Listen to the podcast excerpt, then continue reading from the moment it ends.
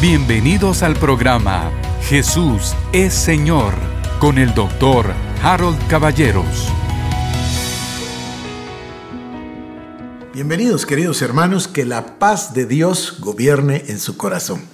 Paz de Dios, paz shalom para cada uno. Hace ya unos días, queridos hermanos, que yo quería compartirles a ustedes este mensaje dentro de esta serie, si le podemos decir, de mensajes sobre esa preposición tan particular, ¿verdad? Estamos en Cristo. Entonces, yo quisiera hacer aquí una, a ver, mostrarles una palabra de Dios maravillosa en un, pasaje que nosotros hemos usado muchísimas veces, pero que tiene un gran significado en el libro de Efesios o carta a los Efesios en el capítulo número 5. A manera de introducción y antes de llegar ahí, quisiera decirles que Dios a menudo usa símbolos, tipos, analogías para hacernos llegar su revelación, para hacernos llegar su mensaje. Y por así decirlo, y me parece que es la manera correcta de decirlo, Dios se rebaja al nivel de nosotros para, de una manera antropomorfa, darnos su mensaje de una forma que nosotras la podamos comprender. Voy a hablar de algunas de las formas en las que Dios se presenta y nos llama a nosotros. Nos trata como su pueblo, en especial a Israel, ¿verdad? Su pueblo. También dice su templo, su iglesia, sus hijos. Y tal vez el título que a mí me parece más particular, la novia que va a ser la esposa del Cordero. Todo esto tiene significado y significado profundo en la Biblia. Por ejemplo, al final de la palabra de Dios, en el libro de Apocalipsis, capítulo número 22, vemos bajar a la novia ataviada del cielo a la nueva Jerusalén, es decir, tipos, simbologías, pero Dios usa todo esto para podernos llevar su revelación y su mensaje a nuestro corazón. Le digo que quiere decir antropomorfo porque es una palabra curiosa, ¿verdad? Quiere decir de forma parecida al hombre. A ver, le voy a dar unas citas aquí a lo breve. En Isaías 6 dice, sus faldas llenan el templo, las faldas de Dios. En el Salmo 91 dice, con sus plumas te cubrirá.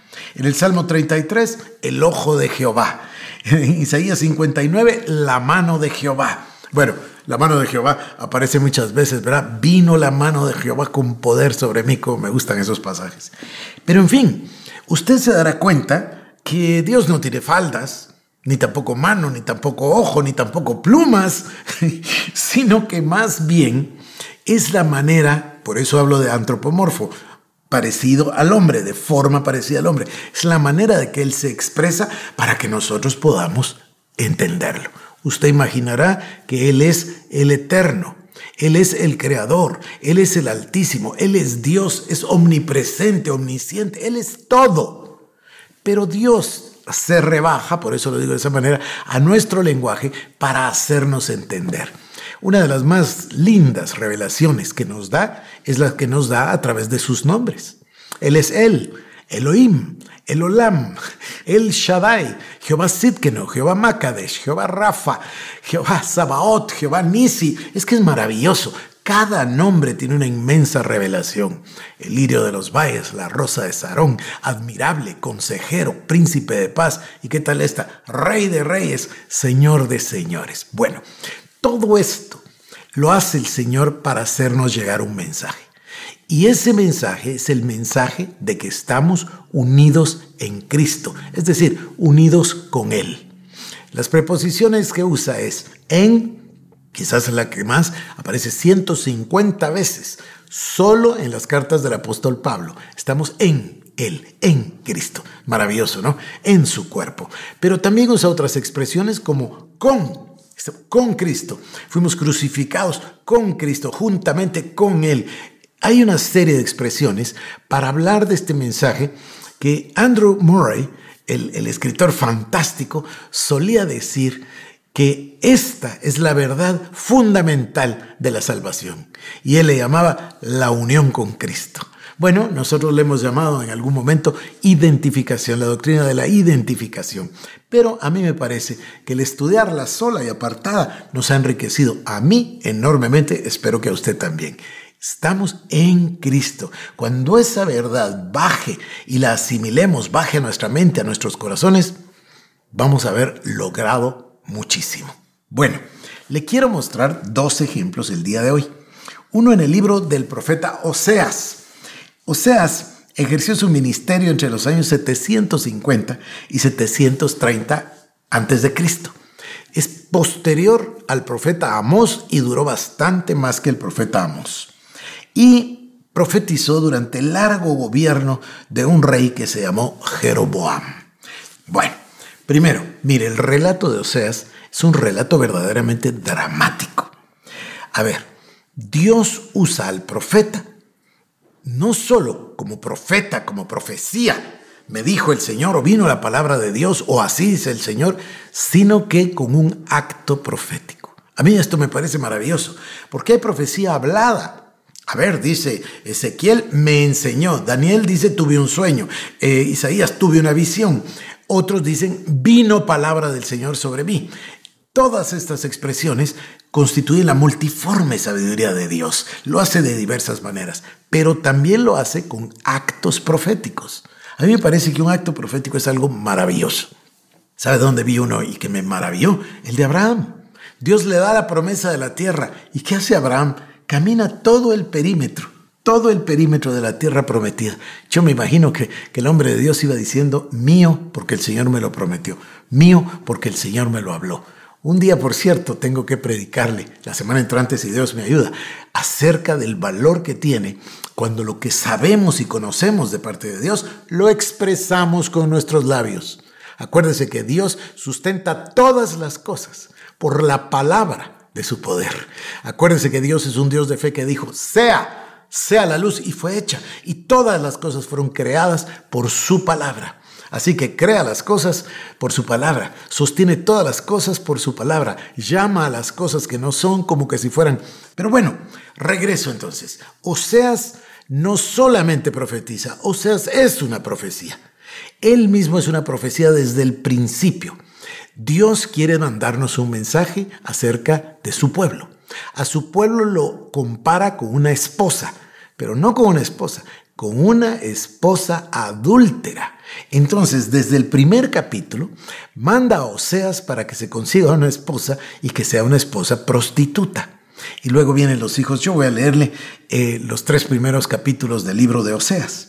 Pero quizás el rasgo más notable del discurso sea la expresión de las relaciones entre Dios e Israel o las relaciones de Dios y de Israel como una relación de amor y frustración.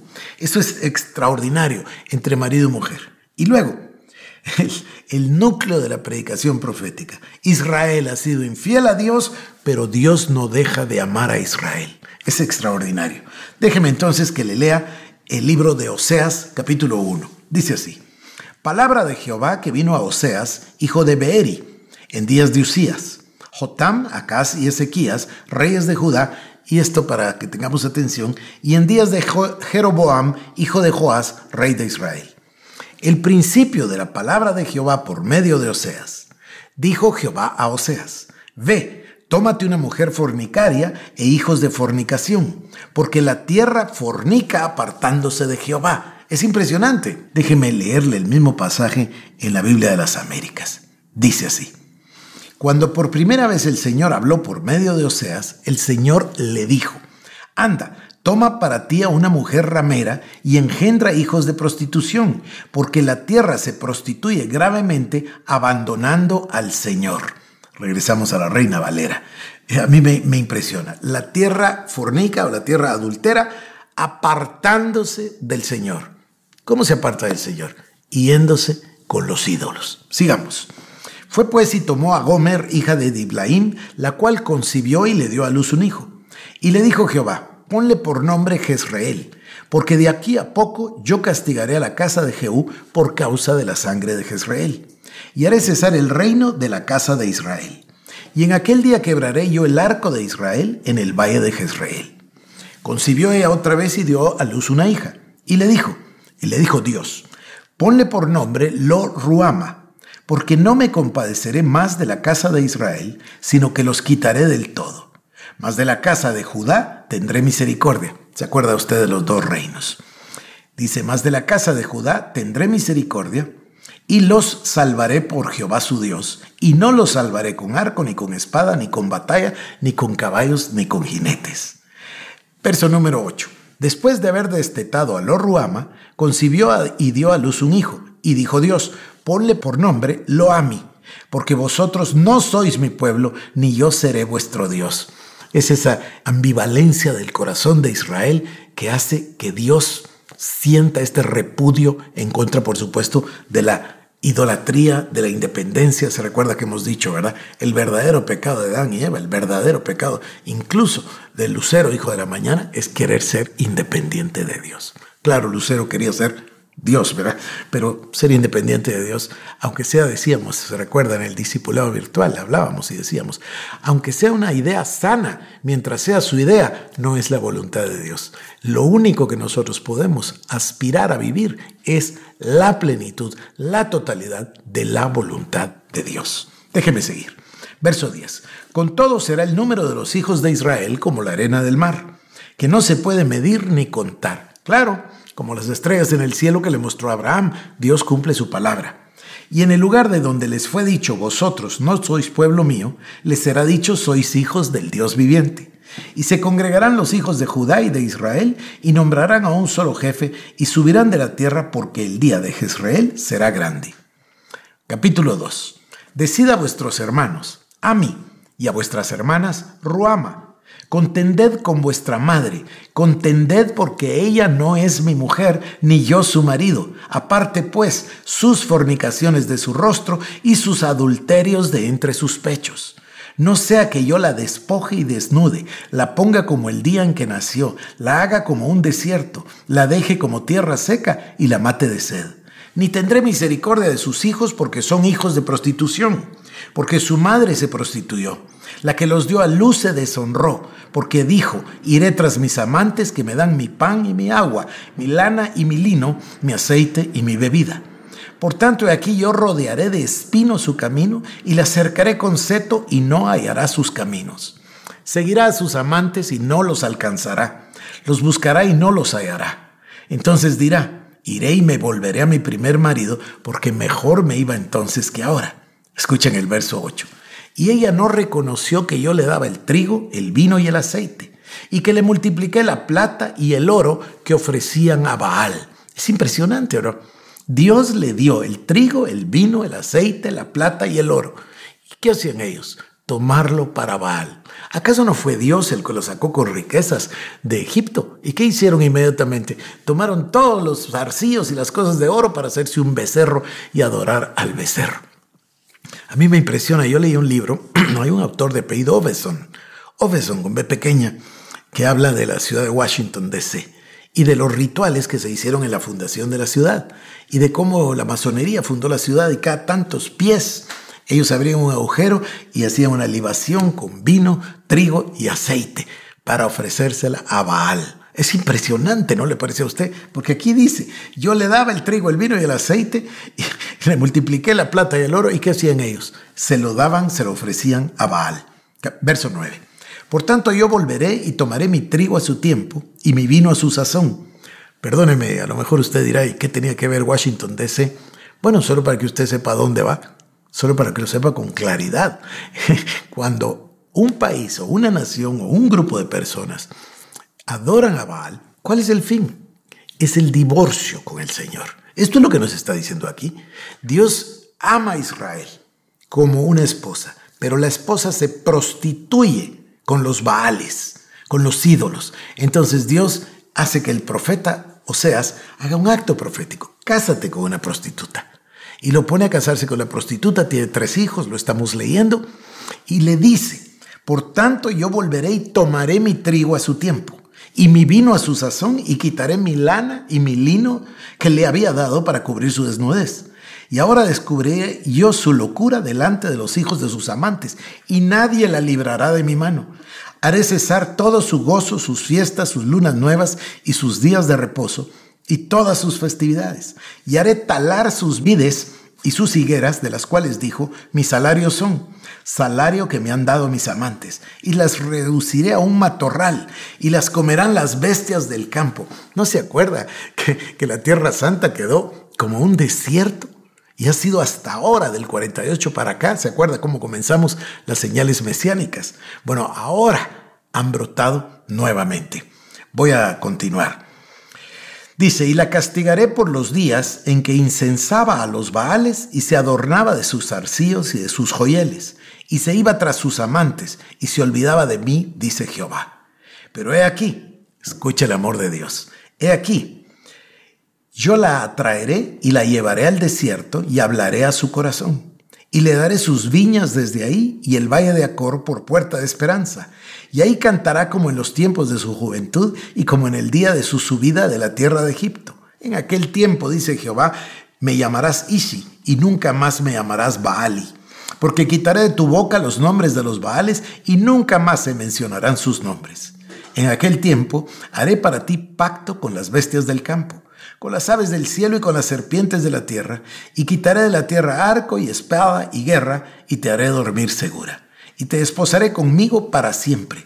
Te desposaré conmigo en justicia, juicio, benignidad y misericordia, y te desposaré conmigo en fidelidad, y conocerás a Jehová.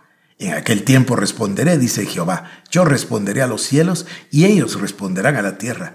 Y la tierra responderá al trigo, al vino y al aceite, y ellos responderán a Jezreel, y la sembraré para mí en la tierra, y tendré misericordia de lo Ruama, y diré a Loami, tú eres pueblo mío, y él dirá, Dios mío. Me dijo otra vez Jehová, ve, ama a una mujer amada de su compañero, aunque adúltera, como el amor de Jehová para con los hijos de Israel, los cuales miran a dioses ajenos y aman tortas de pasas. La compré entonces para mí por quince ciclos de plata y un homer y medio de cebada. Y le dije, tú serás mía durante muchos días. No fornicarás ni tomarás otro varón. Lo mismo haré yo contigo, porque muchos días estarán los hijos de Israel sin rey, sin príncipe, sin sacrificio, sin estatua, sin efod y sin terafines. Después volverán los hijos de Israel y buscarán a Jehová su Dios y a David su rey, y temerán a Jehová y a su bondad en el fin de los días. Fíjese, querido hermano, yo quería leerle estos tres capítulos, sé que es un poco largo, pero lo hice como introducción para lo que quiero tratar con usted en el libro de Efesios, capítulo número 5. Voy a leer un pasaje en Efesios 5 del verso 21 al verso 33. Es un pasaje muy conocido. Si usted hay una boda cristiana, seguro que ha escuchado este pasaje N veces. Sin embargo, este pasaje es una analogía, una explicación, una revelación. En realidad es como el libro de Oseas. Es una oda al amor de Dios.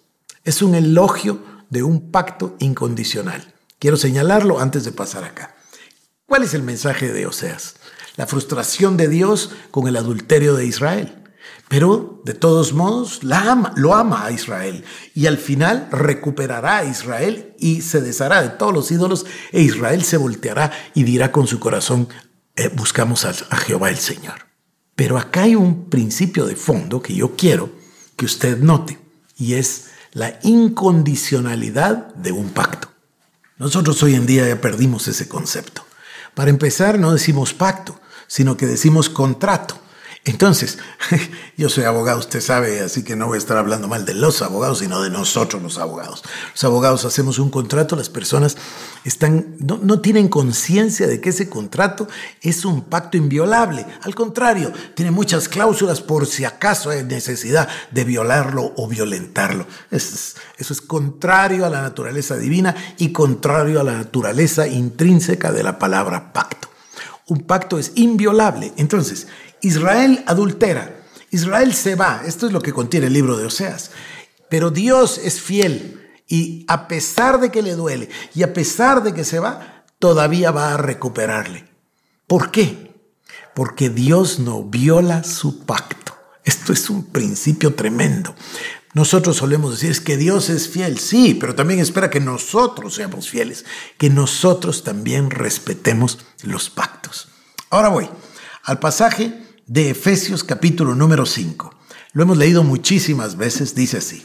Someteos unos a otros en el temor de Dios. Las casadas estén sujetas a sus propios maridos, como al Señor. Porque el marido es cabeza de la mujer, así como Cristo es cabeza de la iglesia, la cual es su cuerpo y él es su Salvador. Así que como la iglesia está sujeta a Cristo, así también las casadas lo estén a sus maridos en todo.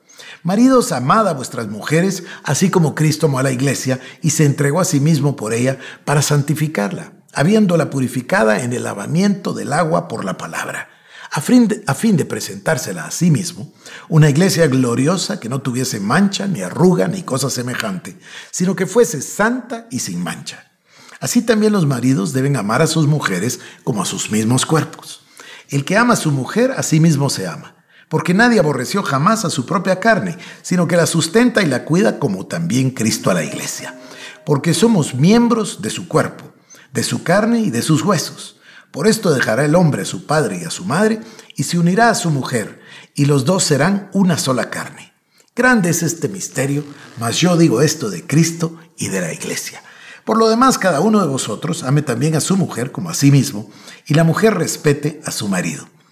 Yo quiero decirle que yo también había leído muchísimas veces este pasaje, yo mismo lo usé en bodas, y siempre pensé que se refería a que el amor del marido por la esposa o el respeto de la esposa por el marido debieran parecerse a esa relación de Cristo con su iglesia. Algo así como debe ser lo más glorioso y lo más sublime el contraer matrimonio, el dejar padre y madre, el ser una sola carne, el formar una familia delante de Dios y después dar a luz hijos y cuidarlos en el nombre del Señor. Bueno, por supuesto que es sublime y maravilloso todo lo que dije. Pero hace poco tiempo que yo descubrí que aquí hay dos mensajes, no uno. ¿Cómo me gustaría separar los dos y dárselos los dos a usted, uno en cada columna? Si Dios me, eh, me ayuda, lo haré y le mostraré las dos columnas. Porque hay dos mensajes separados en este pasaje. Escuche uno. Someteos unos a otros en el temor de Dios. Las casadas estén sujetas a sus propios maridos como al Señor. Ese es uno, el humano el del matrimonio entre el hombre y la mujer. Porque el marido es cabeza de la mujer, continúa lo humano. Pero ahora comienza el otro. Así como Cristo es cabeza de la iglesia, la cual es su cuerpo y Él es su salvador. Es otro mensaje. es otro mensaje. Cristo es cabeza de la iglesia. La iglesia es su cuerpo y Él es el salvador. Luego dice, así que como la iglesia está sujeta a Cristo, también las casadas estén a su marido en todo. Pero ya voy el Señor es cabeza de la iglesia, la iglesia es su cuerpo, Él es su Salvador y la iglesia está sujeta a Cristo. Luego regresa al otro plano y dice, maridos, amad a vuestras mujeres. Así como Cristo amó a la iglesia, ve, amad a vuestras mujeres está en un lado y del otro lado. Así como la iglesia está sujeta a Cristo, así también las casadas lo estén a sus maridos en todo. La iglesia ya está sujeta. Maridos, amad a vuestras mujeres, así como Cristo amó a la iglesia y se entregó a sí mismo por ella, para santificarla, habiéndola purificado por el lavamiento del agua de la palabra. Estos son hechos, son realidades. Dice, Cristo la santificó habiéndola purificado por el lavamiento de la palabra, a fin de presentársela a sí mismo una iglesia gloriosa, que no tuviese mancha, ni arruga, ni cosa semejante, sino que fuese santa y sin mancha. O sea que usted y yo debemos gozarnos en el lavamiento del agua de la palabra, porque eso nos hace presentarnos santos y sin mancha delante de Dios. Luego regresemos al otro lado, a lo natural. Así también los maridos deben amar a sus mujeres como a sus mismos cuerpos. El que ama a su mujer a sí mismo se ama, porque nadie aborreció jamás a su propia carne, sino que la sustenta y la cuida, como también Cristo a la iglesia. Cristo sustenta y cuida a la iglesia.